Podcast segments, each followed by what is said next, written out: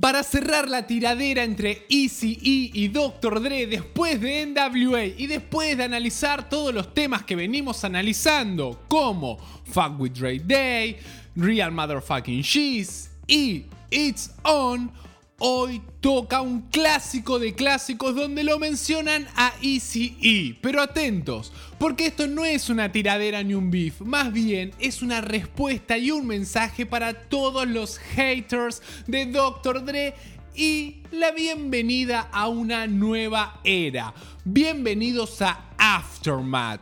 Hoy vamos a analizar, a traducir y a explicar Forgot About Dre un temazo, un clásico de la historia del hip hop, donde les voy a contar además varias curiosidades que incluyen personajes legendarios de la historia como Jay-Z, Suge Knight, Kendrick Lamar y obviamente el mismísimo The One and Only Mr. Marshall Mathers, aka Eminem, aka Slim Shady. El episodio de hoy es épico, no demos más vueltas y arranquemos porque se viene con toda.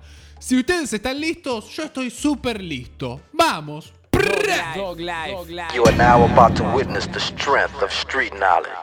Para ponernos en tiempo y espacio, vamos hasta enero del año 2000 lanzan Forgot About Dre como el segundo single de 2001, el disco más exitoso de Dr. Dre. Sí, 2001 vendió más copias que The Chronic.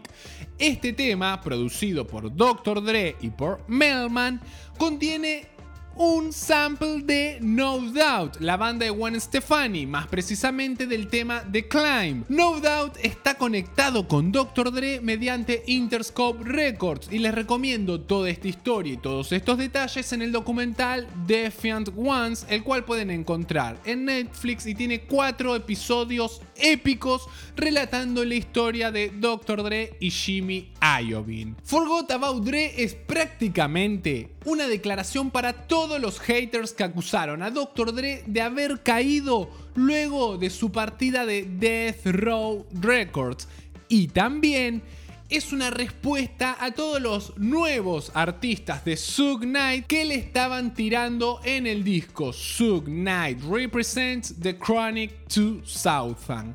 Acá hay una historia épica que merece un episodio aparte, pero les voy a contar un poco. Dr. Dre quería lanzar The Chronic 2000, la continuación de su disco The Chronic, pero se le anticipó su ex amigo, ahora enemigo, Suge Knight, con Death Row lanzando un compilatorio de temas llamado Sugnai representa The Chronic 2000.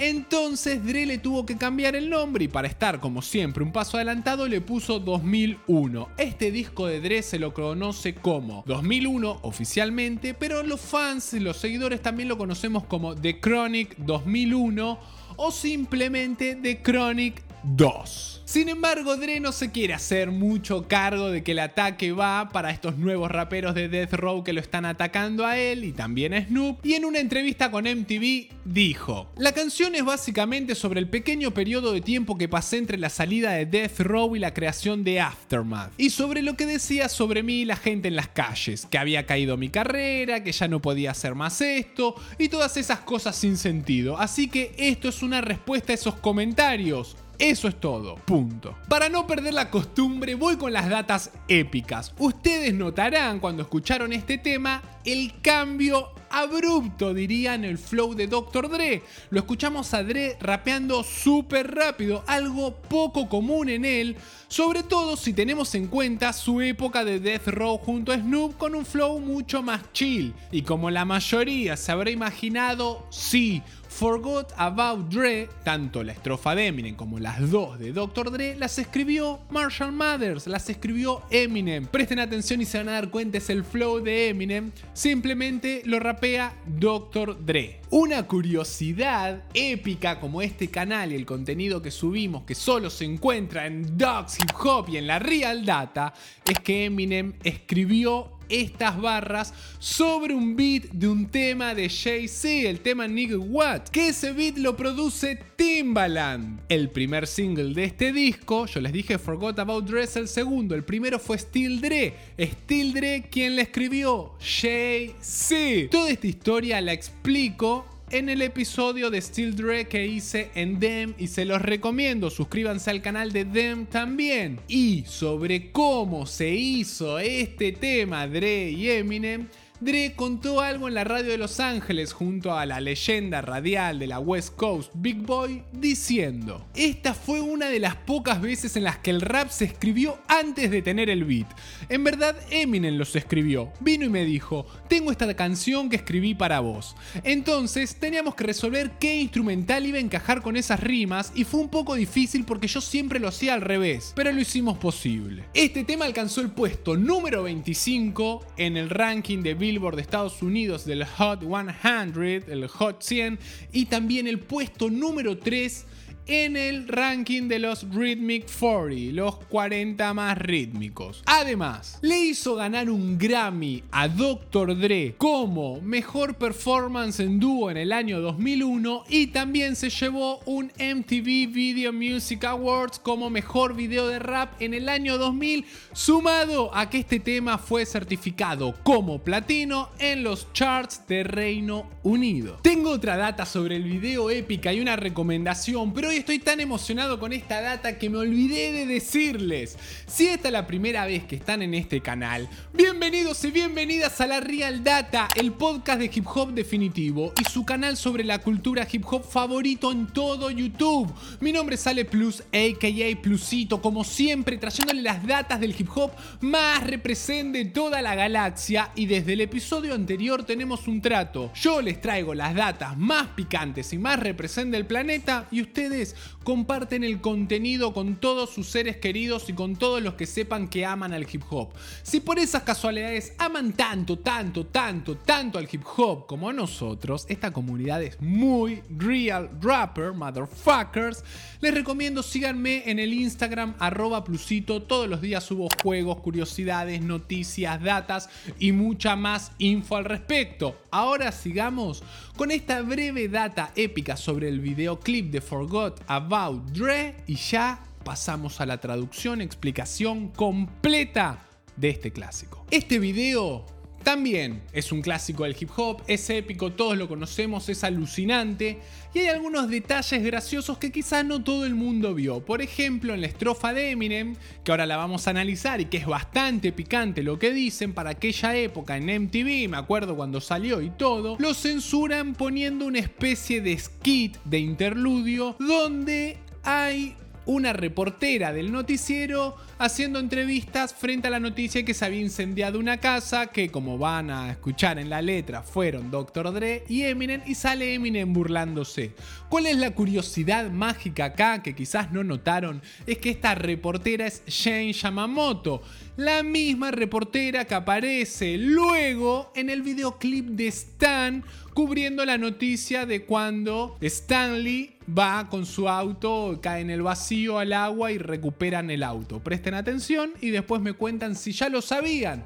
Otro detalle sobre este videoclip, lo pueden ver, ahora lo volvieron a activar en la versión de Bebo en YouTube, es que hay una estrofa del tema de Hitman Last Days para cerrar. Otro detalle de este tema es que muchas veces en los shows en vivo la segunda estrofa de Dr. Dre directamente no la hacen.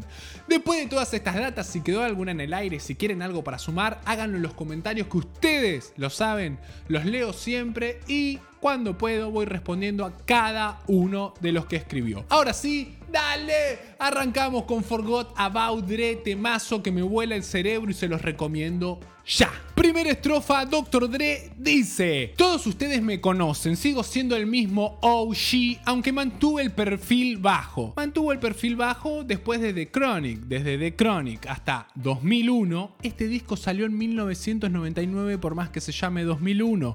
Les conté que lo iba a registrar como The Chronic 2000, que lo registró Sug Knight, entonces tuvo que pasar un año y un paso adelante, pero el disco sale en 1999. Estuvo en perfil bajo 7 años desde su primer disco como solista hasta el segundo. Odiado por la mayoría de estos tipos que no tienen dinero, ni contratos, ni pandilla, ni tienen autos, ni siquiera las llaves tienen.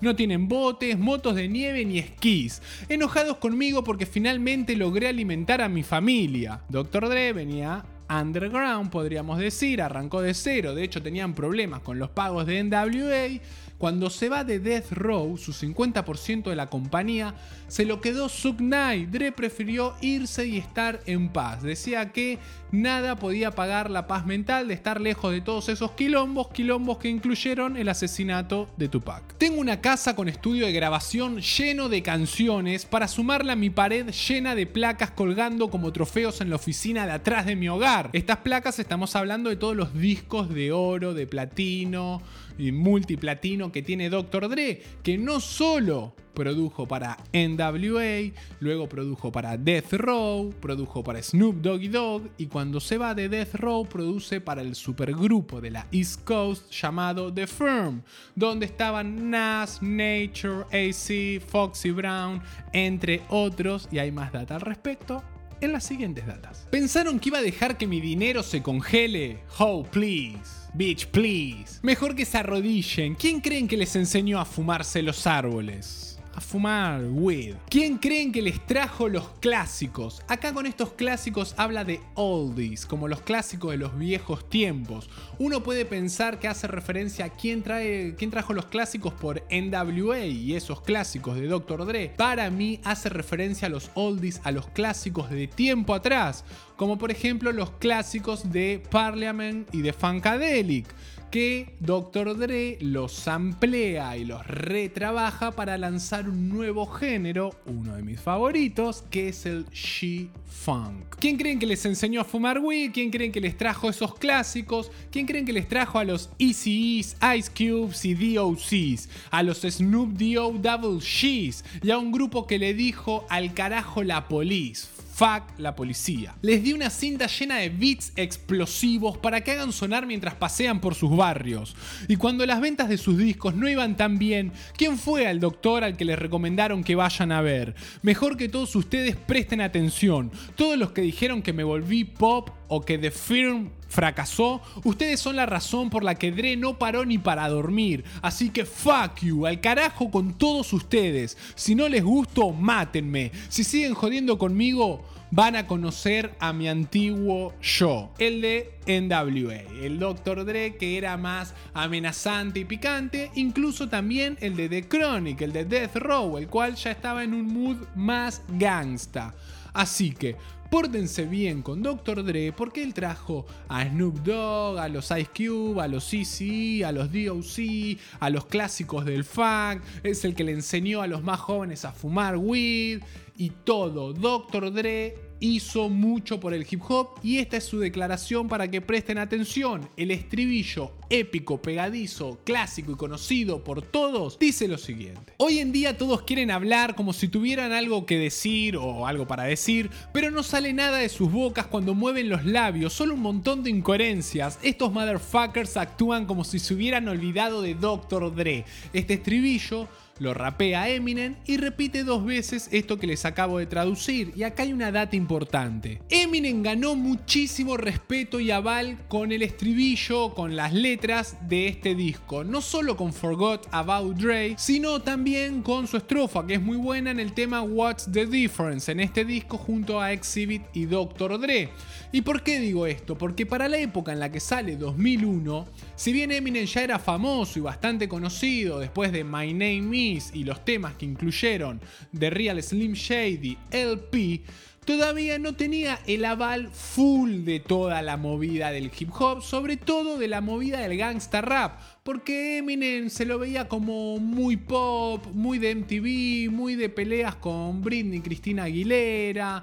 Era medio raro todavía para la comunidad más sectaria del hip hop ver un blanquito rapeando así, diciendo todas esas cosas locas. Gracias a este tema como a su participación en este disco y también en la gira del Happiness Smoke Tour, Eminem ganó muchísimo público y mucho respect, que lo vemos traducido en las ventas de The Marshall Mathers LP, su próximo disco. Segunda estrofa, Eminem. Otra curiosidad es que Kendrick Lamar en una entrevista dijo que entre la estrofa de Six Tooth en Explosive y esta estrofa de Eminem en Forgot About Dre empatan por la mejor estrofa del disco 2001 de Dr. Dre. La traduzco, la explico y la analizo a continuación y ustedes me dicen si Kendrick tiene razón o no. Entonces, ¿qué le decís a alguien que odias o a alguien que quiere tener problemas con vos? ¿Querés resolver las cosas de forma sangrienta? Entonces estudié una cinta de NWA. Eminem tirando shoutouts a NWA es épico y súper represent. Les dije, esto no es una tiradera con Easy, pero sirve para cerrar estos episodios y sobre todo es un mensaje un besito que les manda Dr. Dre a sus haters. Un día paseaba por ahí con el Walkman puesto cuando vi a un tipo mirándome mal y lo estrangulé en el estacionamiento con su propia chaqueta. Esto lo conecto a lo que dice de estudiar una cinta de NWA. Eminem va escuchando música, posiblemente esté escuchando NWA y por eso lo miran mal. Entonces Eminem, haciendo honor a lo que estaba estudiando y a las letras de NWA, lo agarra el tipo y lo ahorca con su propia chaqueta que en la letra dice de Car Canai, que es una marca muy represent que tiene la historia en la que invitan a Tupac a que sea modelo de una campaña en que Tupac no le cobra nada por el hecho de ayudar a los afroamericanos que tienen negocios propios. Es una historia hermosa que seguramente abordemos en otro episodio. Sigue la estrofa de Eminem diciendo: Me importa un carajo si es de día o de noche, soy más bravo que yo mismo, súper borracho, intentando estacionar un Dodge en un garage para dos autos donde está cruzado un camión gigante, saltando hacia afuera con las dos piernas rotas, intentando caminar. Al carajo con vos también, zorra, llama a la policía. Te voy a matar a vos y esos perros ruidosos que no paran de ladrar. Y cuando llegó la policía, Dre y yo estábamos al lado de una casa incendiada con un barril lleno de combustible y un montón de fósforos en la mano. Así y todo, no nos descubrieron. Todas estas rimas locas con un flow asesino épico de Eminem las grafican mejor en el videoclip. ¿Eminem está loco? Sí, Eminem está rimando cosas no muy cotidianas para el gangsta rap también, pero le está rompiendo y explica un poco más su comportamiento en las siguientes barras. Entonces, de ahora más, es el Chronic 2, empezando hoy y mañana de nuevo, y todavía estoy lo suficientemente loco como para ahorcarte hasta matarte con una barrita de chocolate. Chica, chica, chica Slim Shady. Más caliente que unos bebés mellizos adentro de un Mercedes-Benz con las ventanas cerradas cuando hacen más de 30 grados gritándole a las novias de otros tipos. Disculpame, Doc, pero estoy loco. No hay forma de que pueda salvarme. Está bien, anda con él, Hailey. Eminem es demasiado bueno. Es increíble lo que rapea este pibe, lo que rapeó, lo que rapea, lo que va a seguir rapeando. Es intocable en el micrófono Eminem. Chica, chica, Slim Shady. Acá Eminem está tirando un shoutout a su tema My Name Is y también está explicando que llegó una nueva era al rap. Bienvenidos. Death Row 1992. The Chronic, la era del G-Funk. Dre no estoy diciendo que lo inventó, pero es el rostro más conocido del G-Funk, fue el que lo popularizó y lo llevó a niveles estratosféricos. Eminem está diciendo, de hoy en adelante es la era del Chronic 2, de 2001, que coincide en que Eminem, escuchen este disco, en 1999, perdón, Dr. Dre, volvió con un sonido no solo renovado, sino que fue un sonido que marcó a la próxima década mucho más electrónico y futurista, siguiendo siendo un disco de gangsta rap. Años después llegaría Get Rich or Die Trying, llegaría The Documentary de The Game y con los años llegarían más artistas muy represent de la West Coast y del gangsta rap como Nipsey Hussle y Kendrick Lamar, compartiendo un sonido similar a estos. Y cuando Eminem dice disculpame Doc, pero estoy loco, le está hablando a Dre como un amigo, pero también está hablando como si estuviera en un hospital psiquiátrico, como si estuviera internado y como Dr. Dre fuera realmente un doctor. Le pide perdón, ya sabes, yo estoy loco, no tengo arreglo, y le dice a Hailey, su hija, está bien, yo me voy a quedar acá encerrado, anda con Dr. Dre, anda con el doctor o su amigo Dr. Dre se haría cargo de su hija en caso de que le pase algo a Eminem. Repite el estribillo diciendo, hoy en día todos quieren hablar como si tuvieran algo para decir, pero no sale nada de sus bocas cuando mueven los labios, solo un montón de incoherencias. Estos motherfuckers actúan como si se hubieran olvidado de Dr. Dre. Y repite, dando lugar a la tercera estrofa de Dr. Dre, escrita por Eminem, ¿qué dice? Si hubiera sido por mí, ustedes motherfuckers ya estarían muertos. Se me acercan extendiéndome sus manos abiertas, buscándome como si quisieran algo gratis. Cuando salió mi último disco, no me escuchaban, pero ahora que tengo esta pequeña compañía, todos quieren aprovecharse de mí como si fuesen parásitos, pero no van a tener nada de mí, porque yo soy de las calles de Compton. Dre la hace bien corta. Cuando Dre lanzó su primer disco que se fue de NWA, no lo escuchaban, no le daban bola a los haters. Ahora que Dre hizo una nueva compañía, donde lo fichó a Eminem y tiene el aval de Jimmy Iovine y de todo Interscope, todos quieren acercarse haciéndose los buenos para pedirle cosas a Dr. Dre, pero Dre ya los conoce, él es de Compton, es del Hood y no les va a dar ni shit. Se los dije a todos esos jóvenes gángster. ¿Quién creen que los influenció? Ahora quieren ir por ahí hablando de armas como si yo no tuviera ninguna. ¿Qué? ¿Creen que las vendí todas porque empecé a hacer dinero? Ahora solo me llegan cartas de haters diciendo que Dre cayó. Lo que les dije, pasaron 7 años de The Chronic hasta el 2001. No pegó ningún gran éxito Dre, de hecho no fue lo que la gente esperaba el grupo de Firm. Él lanzó un disco recompilatorio, Welcome to the Aftermath, que no pasó nada, por más que haya vendido un millón de copias. Y la gente pensó que había caído y Dre les responde. ¿Qué? Porque estuve en el estudio con una lapicera y una libreta intentando hacer despegar esta maldita disquera? No creo que sea así. Este es el milenio de Aftermath. No habrá nada más después de esto. Así que denme una placa más de platino y al carajo el rap, se los devuelvo. The Chronic fue cuádruple platino y 2001 fue sextuple platino. Tomen nota. Así que, ¿dónde están todos esos raperos enojados, todos esos haters? Es como la jungla este hábitat. Esto es un shoutout épico al tema de Message de Grandmaster Flash con los Furious 5. Este shoutout de Eminem en la letra de Dre rapeándolo es épico. The Message es el primer rap con conciencia de la historia. Lo vamos a analizar de nuevo, pero fino en el gangsta rap tirar un shoutout tan cultura hip hop como este. Y cierra diciendo, es como la jungla este hábitat, pero todos ustedes, salvajes, sepan que yo ya tenía armas cuando ustedes estaban abrazando a su osito de peluche. Entonces Eminem remata diciendo, hoy en día todos quieren hablar como si tuvieran algo que decir, pero no sale nada de sus bocas cuando mueven los labios, solo un montón de incoherencias. Estos motherfuckers actúan como si se hubieran olvidado de Dr. Dre lo repite y lo vuelve a repetir a capela. Cierra un clásico temazo, bomba increíble. Qué buen disco es 2001. Feliz de traerles datas tan épicas. Me comentan ¿Qué les pareció? Me comentan con qué tema seguimos y revienten el botón de los likes, like, like, like, like, like, like, like, like, que tenemos mucha más real data.